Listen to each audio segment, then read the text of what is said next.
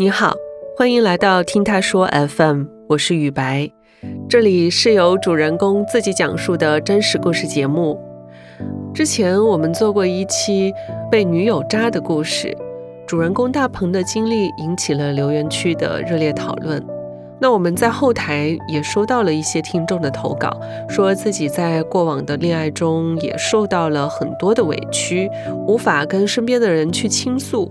所以想通过我们的节目找到一个疏解的出口。今天的故事就来自其中的一份投稿。主人公小龙不久前刚刚失恋，他说自己在这段感情中是一个舔狗的角色。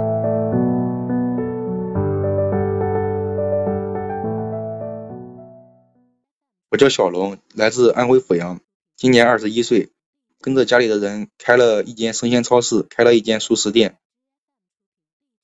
相亲的时候，大概是在二零二零年的春节期间，因为已经辍学好几年了嘛，我妈妈就说：“你这也二十出头了，应该可以开始尝试的去相亲。”其实当时我才刚好二十岁吧，我说挺好的，还没有相过亲嘛，就比较好奇嘛，所以说对于相亲这件事情就比较积极。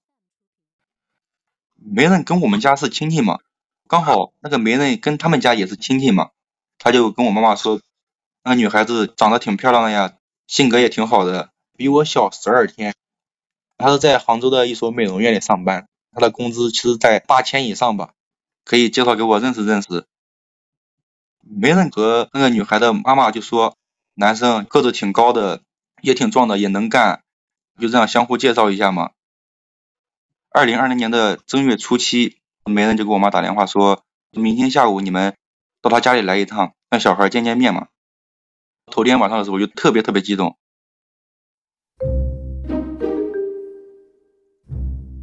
那天就是起得很早，虽然是春节吧，温度也是比较高的，就穿了一件衬衫，里面搭了一件白色的卫衣，尽量让自己看起来比较干净。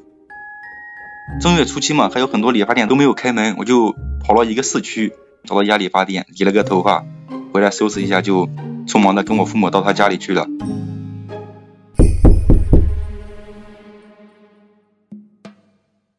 因为他在杭州工作嘛，当时他就已经回杭州了，也是比较失望嘛。他爸爸跟他妈妈看着挺和蔼的吧，我跟他爸爸坐在沙发上，我就比较紧张，一直在抽烟嘛。其实当时也不知道注意形象，女孩子又不在家，只有我自己坐在那里，就特别特别紧张，根本不知道说什么，也不知道干什么了。他们几个人聊得非常的火热。大概聊了有半个小时吧，然后我妈妈就给我使了个眼色，我就说家里有点事情，然后就要离开了。离开的时候，他妈妈就说：“嗯，我把他的照片跟那个联系方式给你，抽空你加一下他的微信，给他发个信息，跟他说一下。”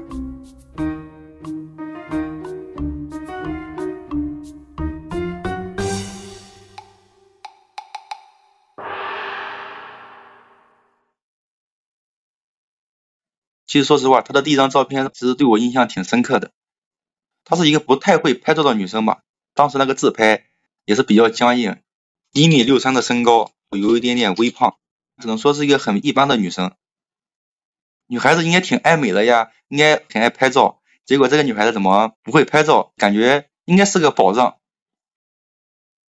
大概下午两点钟左右从她家离开，一直到晚上的六点钟，我才给她发了第一条短信。我说你好，我是今天下午到你家相亲的，你的手机号加不了你的微信，所以给你发这个消息。他当时就给我回了个好的吧，过了不到一分钟嘛，就加了上微信。当时他的朋友圈里面只有三条内容，其中两条是工作，这也是我厚着脸皮问他又要了几张照片。他那张照片其实跟他妈给我看的差不多，也没有什么吧。在聊天的过程中，已经感觉到这个女生也是比较幽默。有一次晚上我在洗漱的时候嘛，我俩聊到富二代这个话题嘛，当时她就跟我说，有钱是父母创造的，想要真正生活的好，我还是希望两个人一起创造。然后他跟我说，恋爱一定要双向奔赴。当时我听到他这两句话的时候，我对他的好感度就瞬间就拉满了，我就说，我一定要去杭州跟你见一面。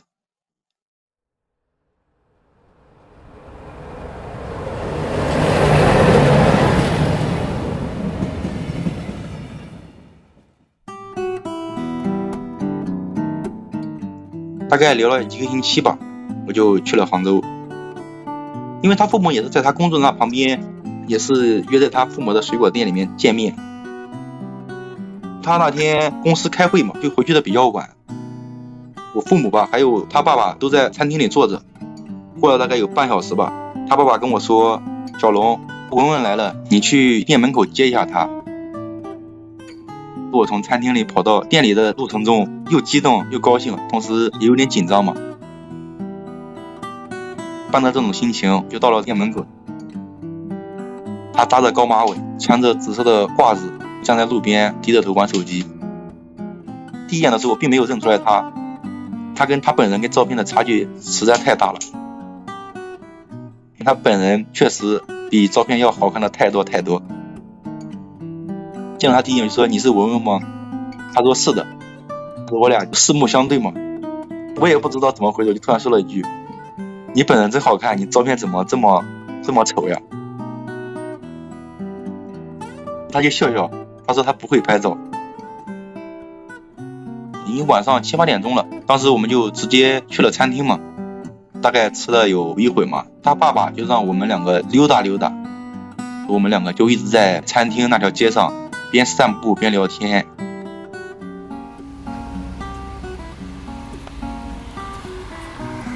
我俩在路边走路嘛，他会一直拉着我的衣袖。我问他拉我干嘛，他就说路边上车太多了，我拉着你往边上走一走。就感觉哇，这个女孩子好细心啊。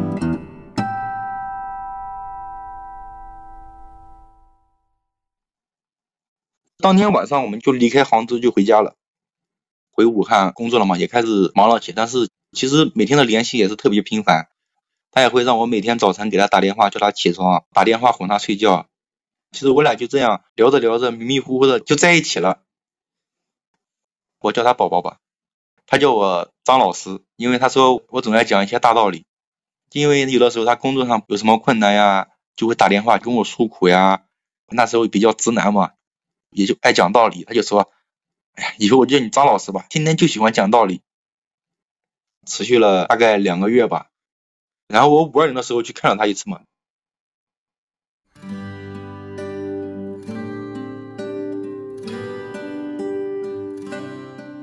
白天九点钟的时候从武汉出发，大概在下午三四点钟的时候到了杭州嘛。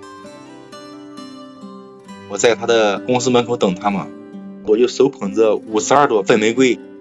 因为他跟我说过，他不喜欢红玫瑰，他感觉红玫瑰太招摇了。这也是比较傻乎乎的吧。我给他发信息说我到了，他就让我找个地方等他吧。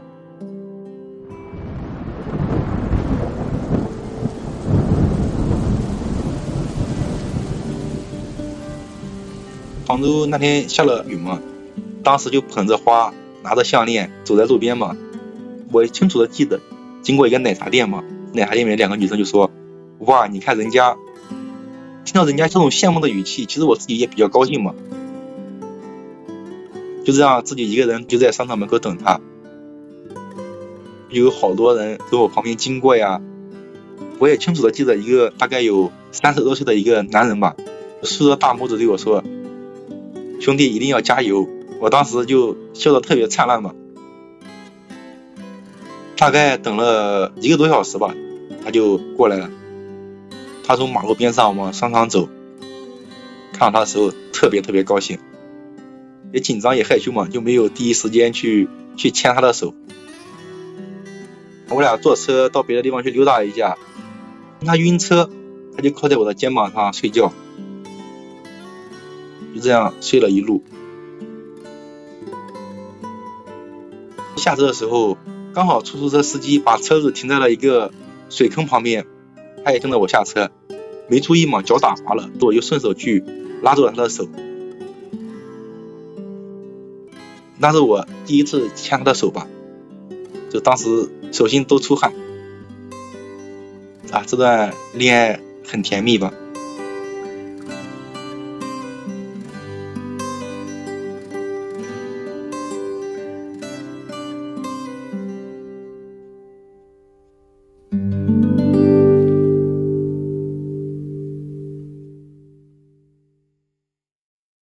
因为我俩在路边散步，看到月光映下的影子很好看，我就说拍张照吧，我就抱着他嘛，他也就搂着我嘛，我俩看着地面上的影子拍了第一张合照。啊，当时他并没有发朋友圈，我就一直问他为什么不爱发朋友圈呀，不愿意把我公布出去，他就跟我说我不爱发朋友圈，工作里面顾客太多了不方便呀。我一直都很相信他的。我俩在一起这么久，他从来没有在朋友圈公布过我。在杭州待了三天嘛，还是下着雨，就感觉那个天气跟自己的心情一样，阴沉沉的，很低落，很不舍得离开了杭州之后，就更加期待下一次见面了。从慢慢两个人相处之中，总感觉到他的性格跟刚在一起的时候已经发生了转变吧。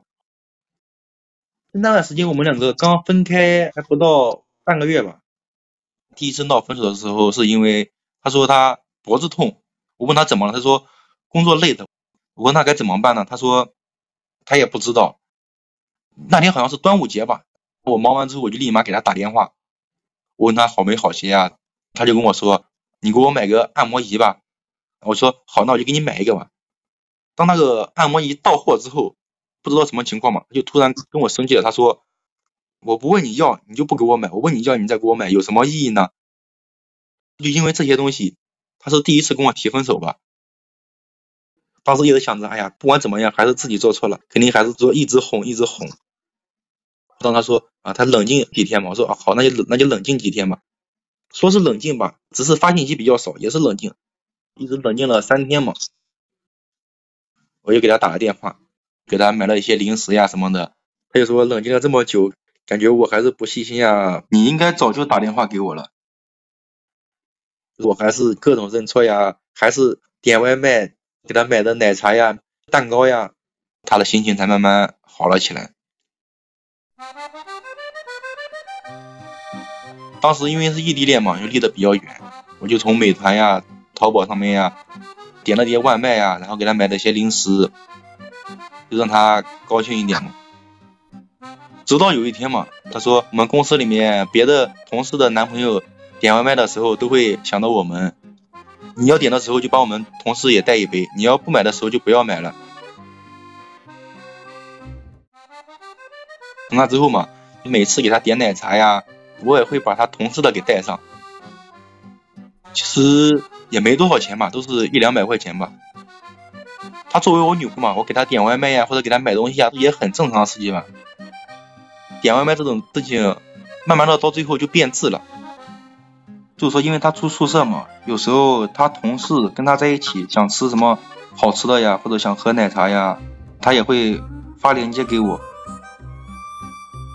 我也是毫不犹豫的付钱给他。其实那段时间，我每天给他点外卖干嘛的，其实花了有上万块吧。在手机里面的钱，其实我自己不舍得花。我怕他会需要什么东西吧，全部都会留给他。是六一儿童节吧？当时看抖音比较流行嘛，就说男孩子一定要给女朋友买娃哈哈嘛，就说 ID 钙奶嘛。看到之后就在美团上下单，大概买了一箱多吧，给他自己留了一箱，然后给他同事一人买了一瓶嘛，也是说能让他们多照顾照顾你。其实我都想得到。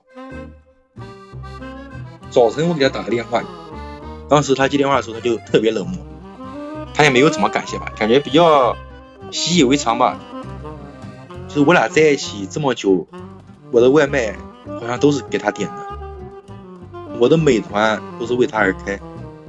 其实因为点外卖也是，他也跟我闹过好多次情绪。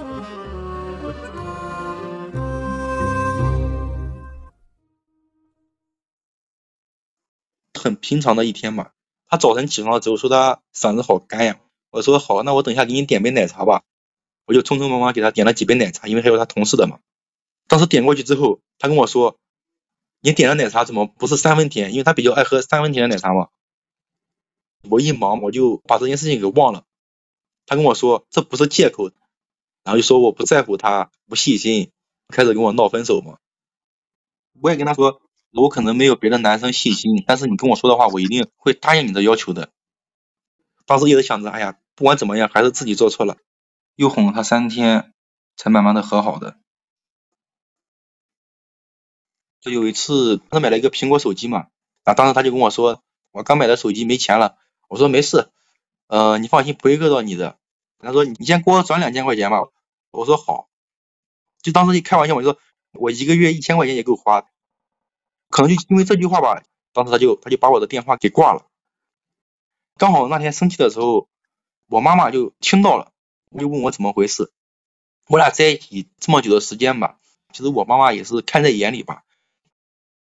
当时我妈就说，我怎么没有见过他给你买过什么东西呢？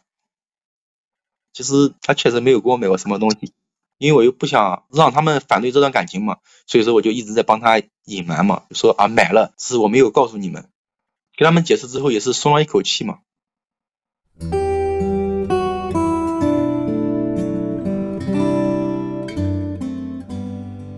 在二零二二年的二月初嘛，我妈妈打电话就说我外公去世了，当时我在工作。听到这个消息也是比较伤心嘛，我在武汉工作就没有回去，然后我就跟他聊天，就说一些小时候我在我外公家的一些事。晚上的时候我就给他打电话，我说我说今天心情很不好，我外公去世了，你能跟我聊聊天吗？他当时就特别冷漠的说了一句：“滚，不要影响我的心情。”其实说实话，感觉脑瓜子很懵，我也没有说别的。我说好，那我不影响你，我就把电话给挂了。有时候我也会盯着手机屏幕发呆嘛，想一下我们之间的很多事情。总之，每天想着想着就会睡着了。一年多的异地恋中。我大概每隔三四个月都会去他的城市找他一次吧。从我俩认识到在一起将近一年，我们就满怀着期待回老家过年了。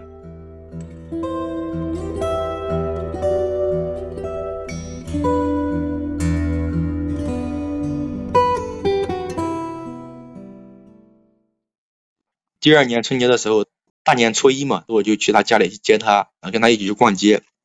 在商场里遇见我姐姐的时候，我们就在一起吃了顿饭。在吃饭的时候，我姐姐就一直在观察他的言行举止，也在观察我们两个的一些行为动作呀。当时在商场的饭店里吃饭，一直都是我跟我姐姐在说话，文文就一直在玩手机或者很少说话。走的时候，我姐姐就把我拽到一边说：“小龙，文文。”他对你到底是什么样的感情？你自己要想清楚，你们两个合不合适？我建议你们早点分手，他不适合你。我还很强硬的去反驳他，就说你们不了解我们两个之间的相处方式。自己慢慢觉得他心里面可能确实对我没有感情吧。在今年的三八女神节之前嘛，我只是试探嘛，就说我洗面奶没有了，你帮我买个洗面奶好不好？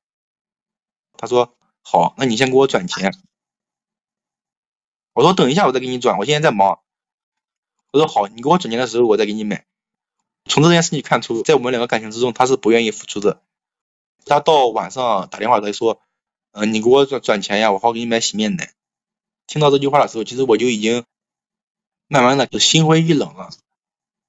这个时候，我脑子里面就已经开始想到妈妈跟姐姐对我说的话，我也不知道当时怎么想的吧，只是还想再坚持一下这段关系。那天晚上刚忙完工作，因为她是一个不爱发自拍、发抖音的一个女孩子嘛。然后那天我看到她发抖音之后，我说：“哎，你怎么发抖音了？”她说：“我发了自己的自拍。”她作为我的女朋友，我在她抖音下面评论呀，人家都很正常事情。我当时就说：“这是我假期，让大家见笑了。”你发那我也发一张吧。我就在我的抖音里面也发了一下他的自拍嘛。发完之后，他就特别生气，他说：“他说谁让你发我的照片的？”你赶紧给他删了，就是威胁我，就说你要不删的话，我们就分手。啊，当时就把那个抖音作品给删了嘛。这件事情大概过了一个星期吧。那天晚上我就跟我爸爸在聊天嘛，然后我爸就在刷抖音，然后就刷到他的抖音嘛。他就跟我说啊，小龙，你看这文文怎么发抖音了？我说哎，他发就发吧。其实我表面不在，我内心就已经很生气了。他把我从他的抖音里面拉黑之后。把我的评论也删了。他评论里面有很多别的男生的暧昧评论吧，然后我就给他打电话了。你为什么要把我拉黑？我就这样质问他嘛，自己情绪也上头了嘛，就说了一些比较过激的话嘛。他当时就说我我想多了怎么？我说不是我想多了，是因为你这种行为让我觉得你在隐瞒一些什么东西，你是不是在跟别的男人在聊暧昧？他说你要不相信我，那你还跟我在一起干嘛？两个人情绪都上头了嘛，就提了分手。他提的。但是听到他那种声音，心又不自觉的软了下来，根本狠心不了去凶他。我说我不是不相信你，咱们两个人有什么矛盾，何必去隐瞒对方呢？他说好，当面说清楚吧。他说别的我也不跟你多说了，咱们就直接分手，就到此为止吧。然后之后他就把我电话给挂了，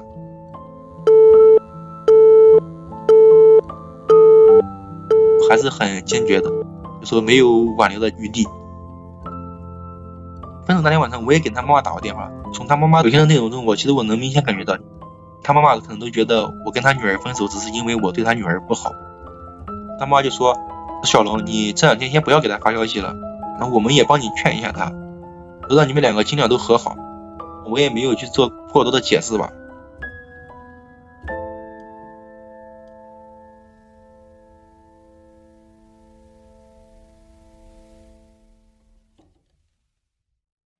分手后的半个月吧，因为我们属于相亲认识的嘛，我就一直在给他家里面的人过节过年的时候一直在送礼嘛。我母亲就跟我说，让我狠心一点，让我把这些给他送的礼物呀钱都要回来。当时根本没有忍心，包括分手后的最后一通电话吧，我不知道他是在装可怜还是怎么回事啊。他就跟我说，这分手的半个月。没有你给我发消息、打电话呀，我好不习惯呀，会经常想起你呀。听到这些话，内心也比较惊喜吧。聊着聊着，当时我就问他：“那你愿意复合吗？”他说：“算了吧，还是不要复合了。”当时他就说什么：“哎呀，我配不上你对我这么好呀，什么的话，感觉很渣女，很 PUA。”就哪怕到现在吧。其实我一句狠心的话都没有跟他说过，因为自己心太软了，根本狠不下心去说。从那一通电话之后，他把我的所有联系方式就全部就拉黑删除了。其实我自己也明白，再也没有回旋的余地了。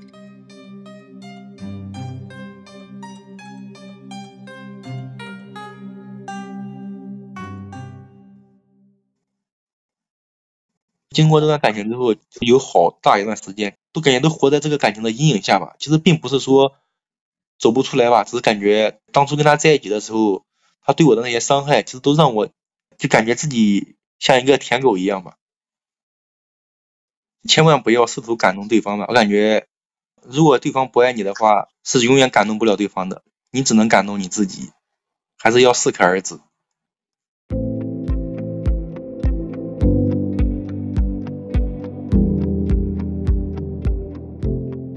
也有类似的感情经历吗？